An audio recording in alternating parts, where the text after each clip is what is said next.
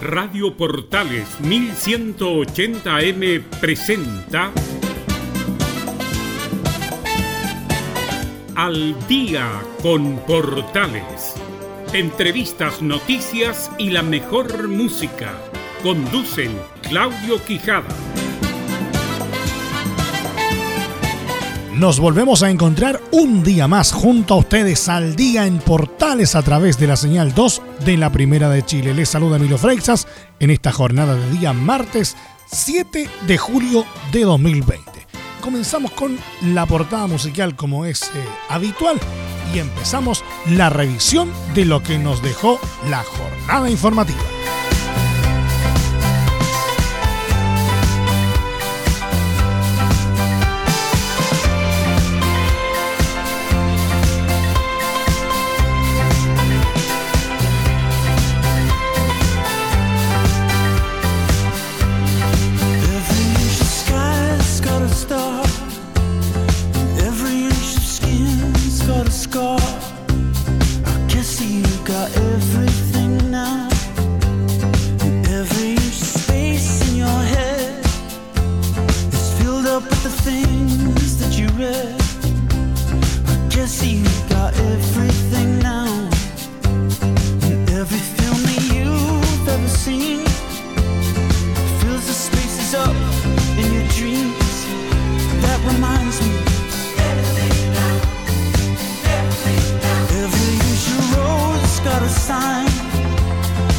Every boy uses the same line. I pledge allegiance to everything.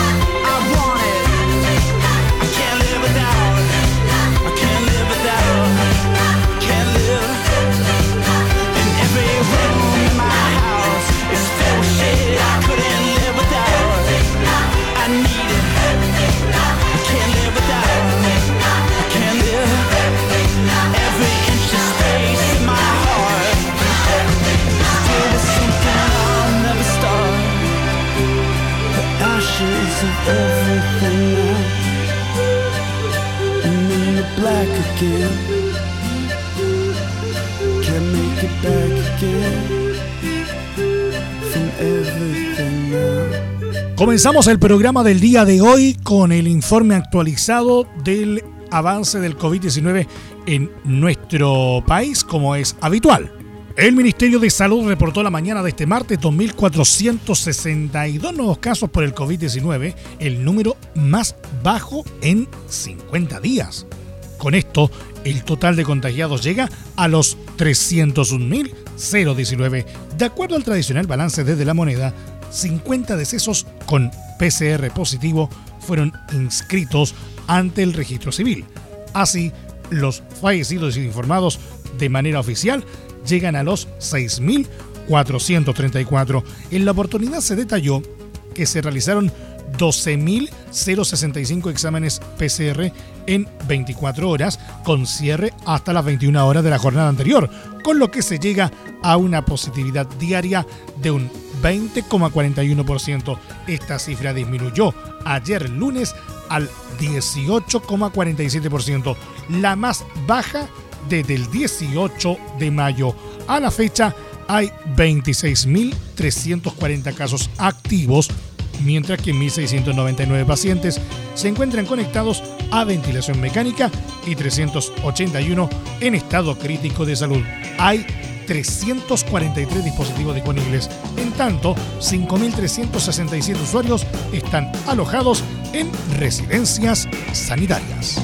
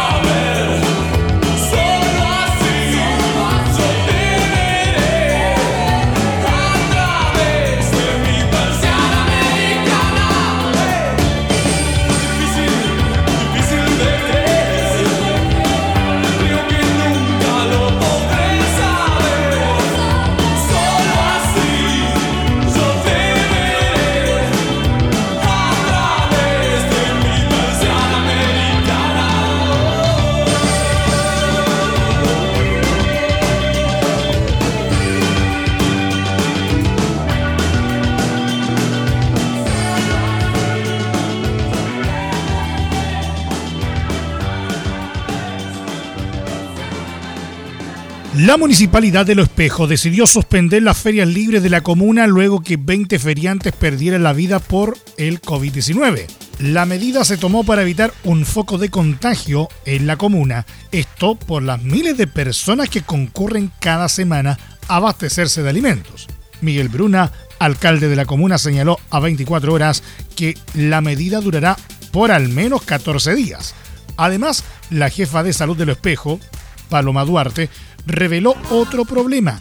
Según ella, uno de los grandes problemas es que los casos positivos no están respetando las medidas de confinamiento. Hemos encontrado personas COVID-19 positivo vendiendo en la feria, señaló al citado medio. Según cifras del municipio, al 5 de julio se acumulaban 3.636 contagiados y 317 casos activos. Los fallecidos, en tanto, llegaban a los 135.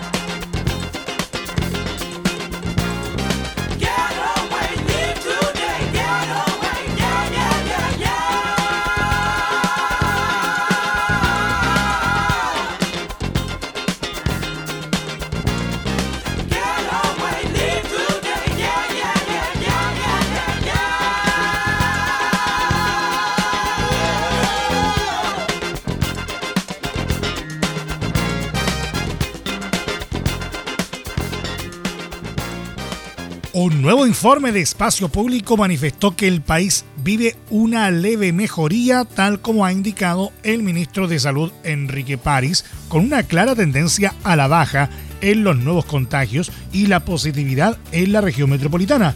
Así, plantean que se deben abordar dos desafíos, mantener y complementar las medidas que han contribuido a contener la epidemia en la capital y reparar con diligencia y de manera participativa el proceso de desconfinamiento.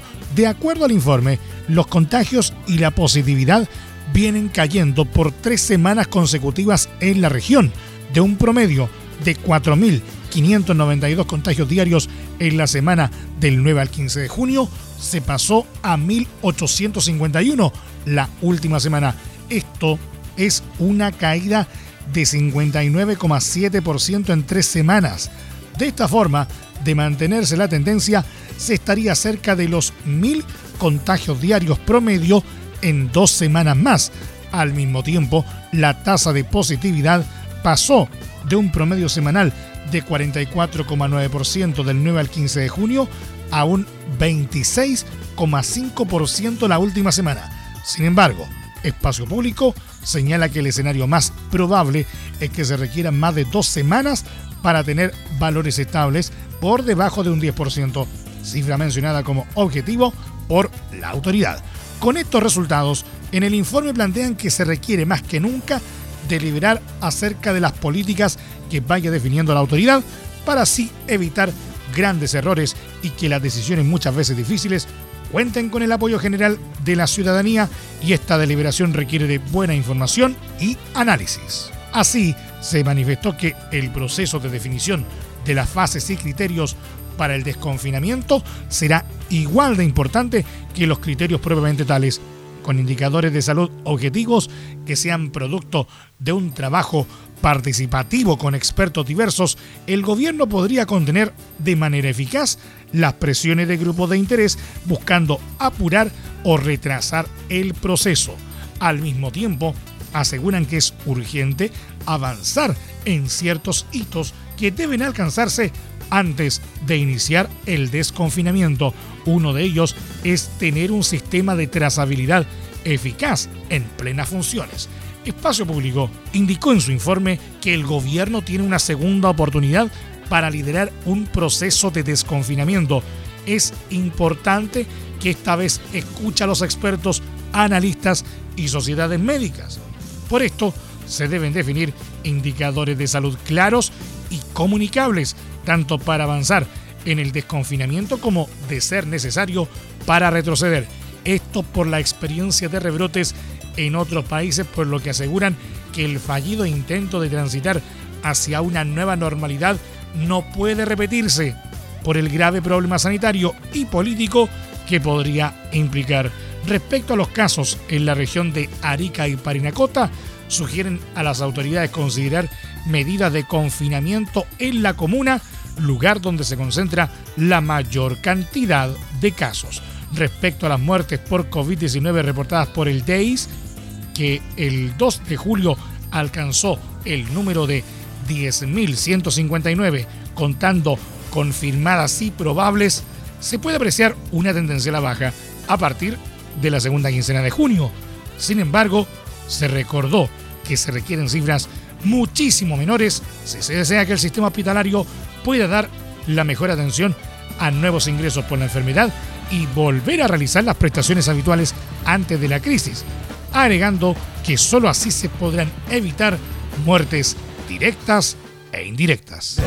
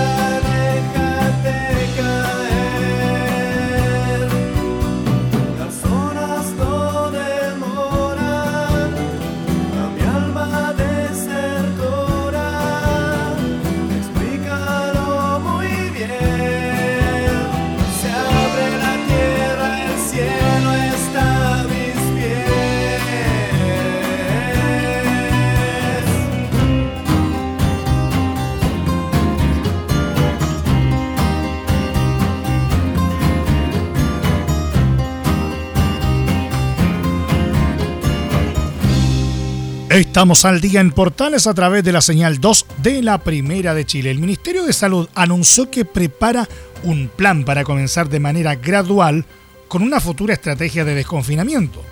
Para poder aplicar esta medida, según lo que se informó, se tomarán en cuenta precauciones sanitarias y las recomendaciones de expertos. Enrique París, ministro de Salud, indicó que estamos preparando con todas las precauciones sanitarias posibles y siguiendo dentro de las recomendaciones que nos haga el Comité de Expertos en Pandemia del MinSal, un plan para comenzar muy gradualmente, poco a poco, paso a paso y avanzar en una futura estrategia de desconfinamiento. Para eso se irán dando todos los anuncios y se tomarán en consideración las opiniones de diferentes expertos, sobre todo los expertos en pandemia del Ministerio de Salud, añadió el ministro de Salud, aseguró que no se tomará ninguna medida que ponga en peligro o que arriesgue las buenas noticias y cifras que hemos mostrado hoy en relación a la disminución de la positividad de los exámenes y disminución de casos confirmados en la región metropolitana. Consultados por la última minuta del Consejo Asesor que recomienda criterios sanitarios de desconfinamiento comunitario, la subsecretaria de Salud Pública, Paula Daza, señaló que en eso hay temas muy relevantes acerca de los parámetros epidemiológicos que tenemos que ver de una manera muy rigurosa. El número de contagios que ha ido disminuyendo, también de una manera muy rigurosa con la red asistencial y tener una capacidad de testeo que dé respuesta en aquellas localidades donde podríamos tener un brote. Además, aseguró que una de las recomendaciones que tomaron del Consejo Asesor y de la Organización Mundial de la Salud es la importancia de ir en un proceso paulatino de desconfinamiento en aquellos lugares, comunas, regiones donde vemos una evolución favorable.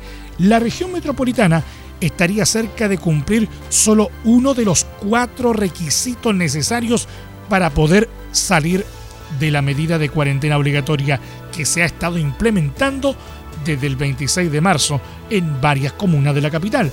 De acuerdo a lo consignado por el Mercurio, en los criterios que ha establecido el Consejo Asesor COVID-19 para dejar las cuarentenas, se encuentra que la ocupación de camas críticas sea menor o igual a 85%.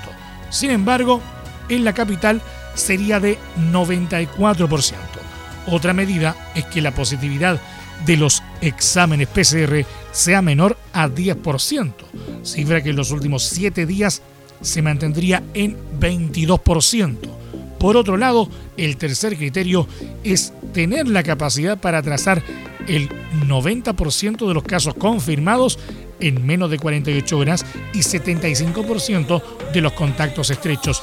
De acuerdo a las cifras, la trazabilidad en la capital es de un 75%. Otro paso para dejar el confinamiento obligatorio es que en un plazo de 21 días el número reproductivo del virus, es decir, la velocidad con la que se propaga, se mantenga en cifras menores a 1. De momento, la capital lleva 19 días bajo dicho estándar.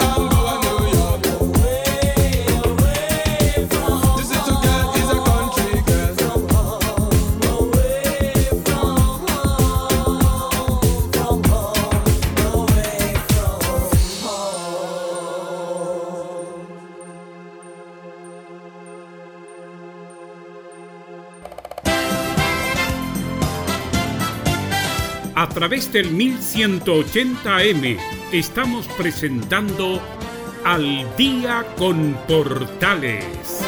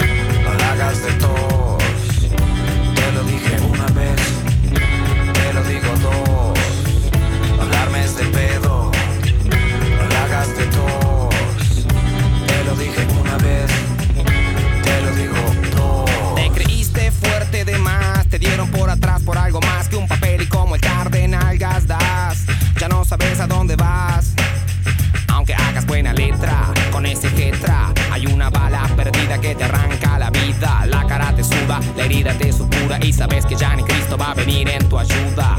No la armes de pedo, no la hagas de tos. Te lo dije una vez, te lo digo dos.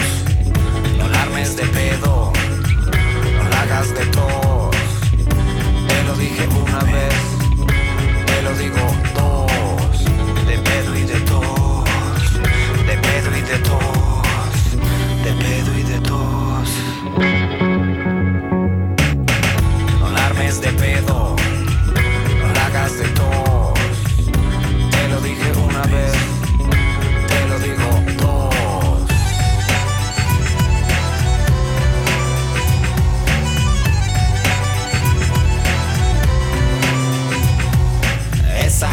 está frita.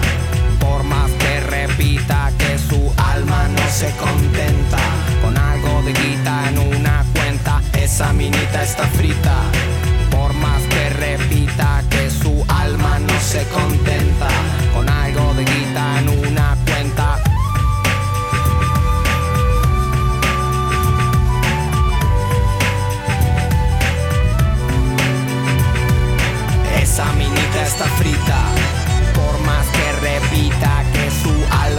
se come.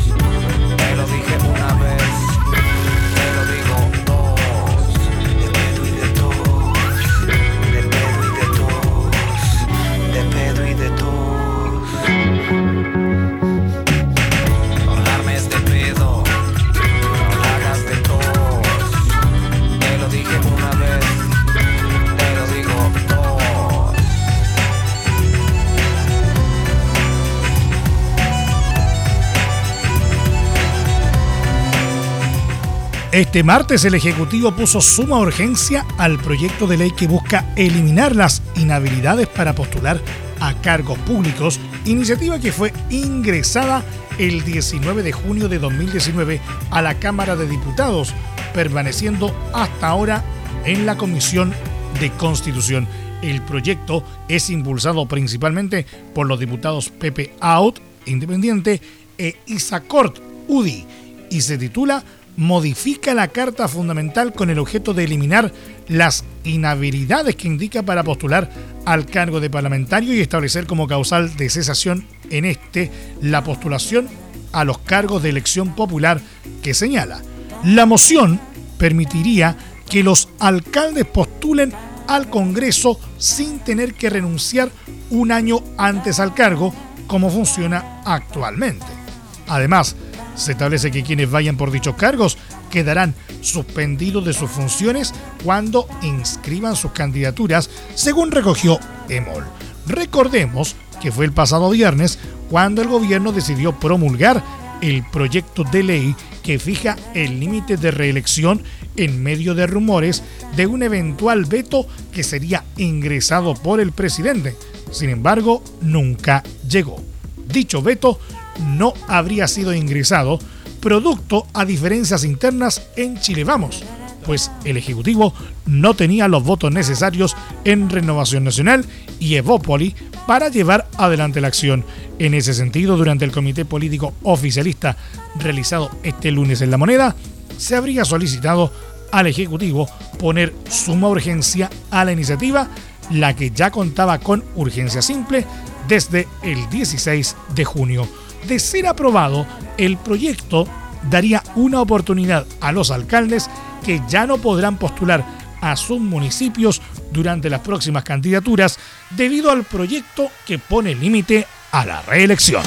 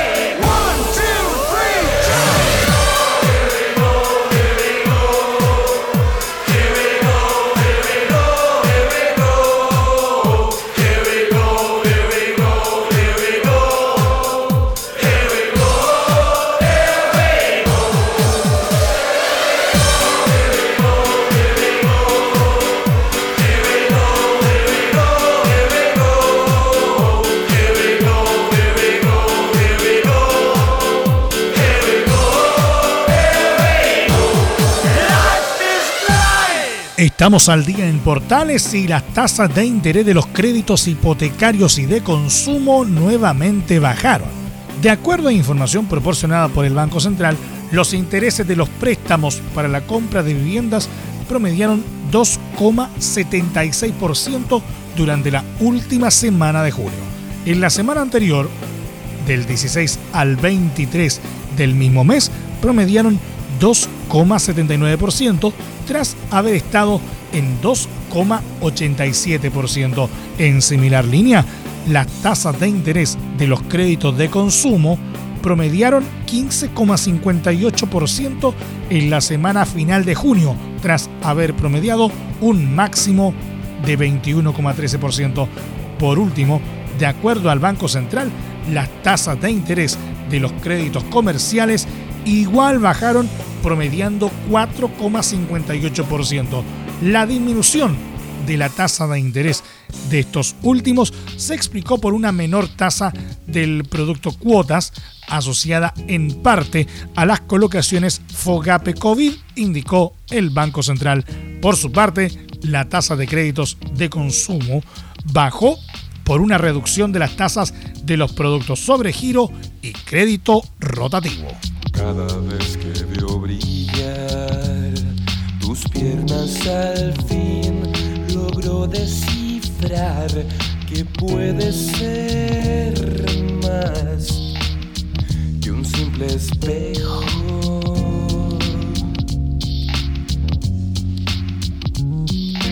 Cada vez que veo brincar a mi alrededor tus labios sin voz, logro entender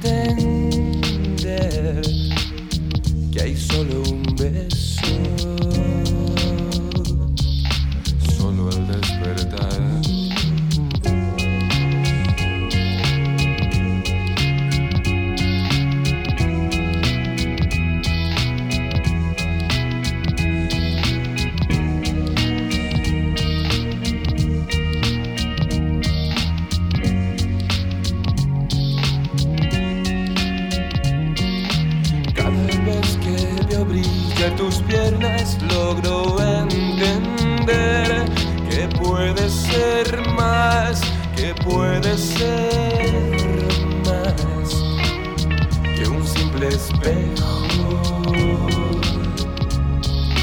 Solo al despertar, cada vez que veo brincar a mi alrededor tus labios sin voz, logro entender que hay solo un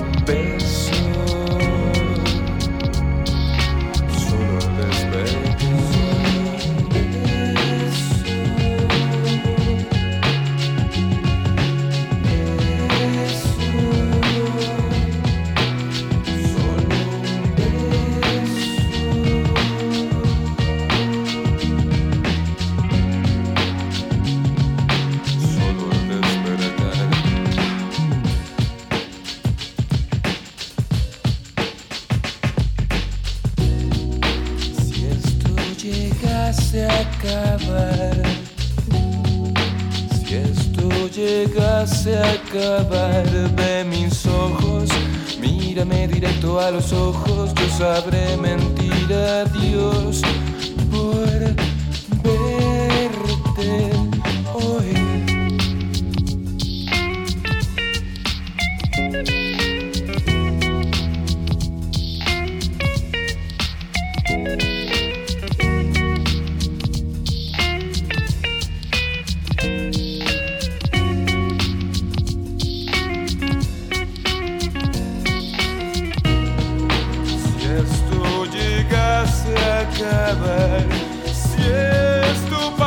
pareciese acabar, mira mis ojos, mírame directo a los ojos, yo sabré mentir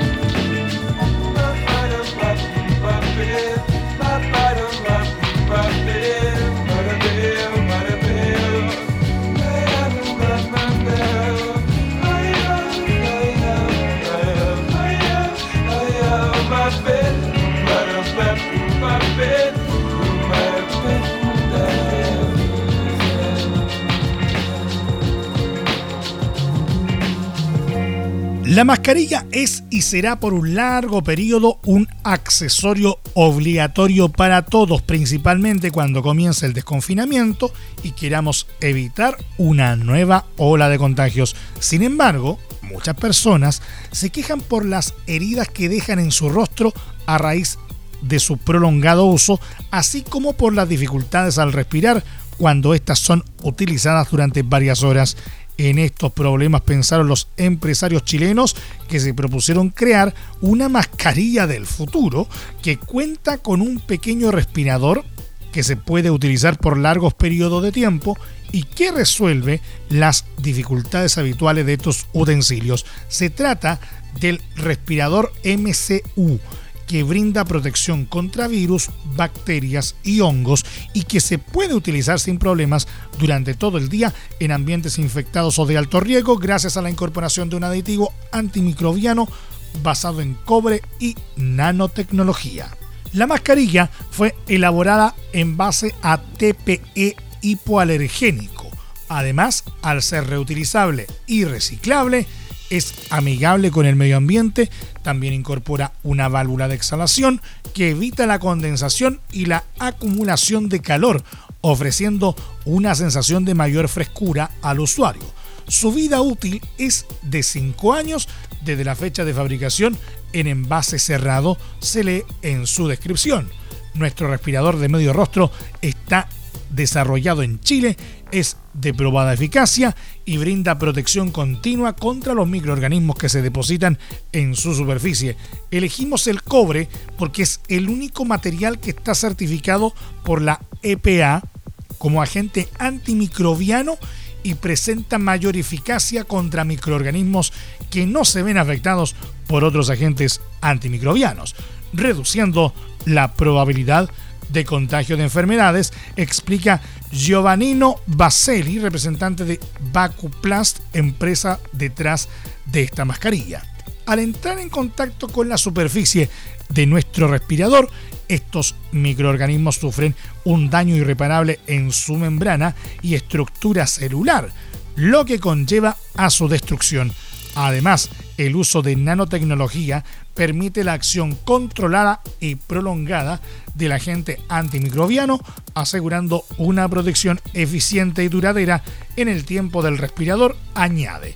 Baseli agrega que aún cuando es altamente efectiva, junto con la mascarilla entregan un manual de instrucciones para poder limpiarla diariamente, separando todos sus componentes. El proceso se debe realizar una vez al día o después de un uso prolongado. Pensamos en todos aquellos que deben estar más expuestos que otros al contagio y que además deben utilizarla durante periodos prolongados como los encargados de delivery, conductores de buses del Transantiago, taxistas y aquellos trabajadores que a diario deben transitar en locomoción colectiva es una opción segura y cuyo uso se puede masificar cuando comience el desconfinamiento y más personas salgan a la calle a trabajar, a hacer deportes y que deban contar con este respirador, contó Baseli. El precio de la mascarilla fluctuaría entre los 15 mil y 20 mil pesos según cada distribuidor.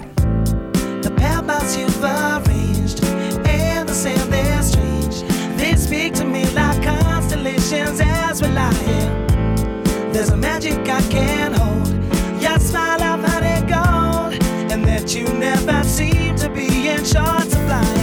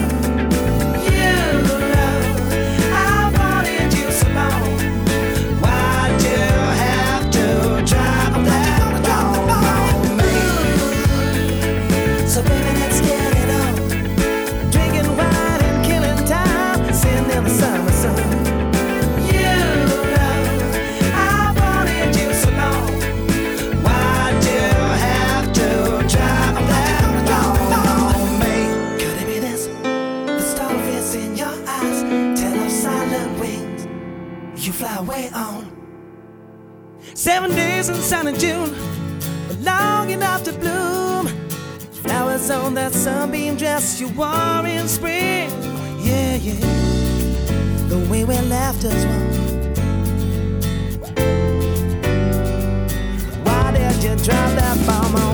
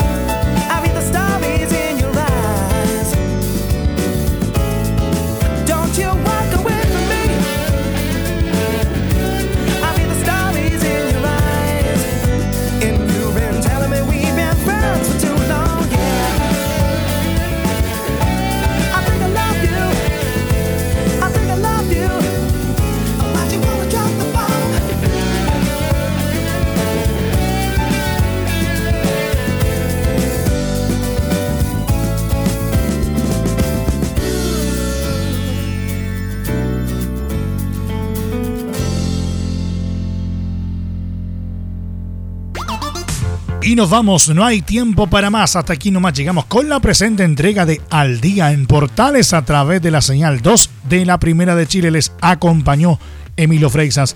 Les recordamos que la restricción vehicular para mañana miércoles en la capital afecta a todos aquellos vehículos catalíticos inscritos antes de septiembre de 2011 cuyas placas patentes terminen en los dígitos 0 y 1. 0 y 1 entonces la restricción vehicular para mañana miércoles en la capital para los vehículos catalíticos.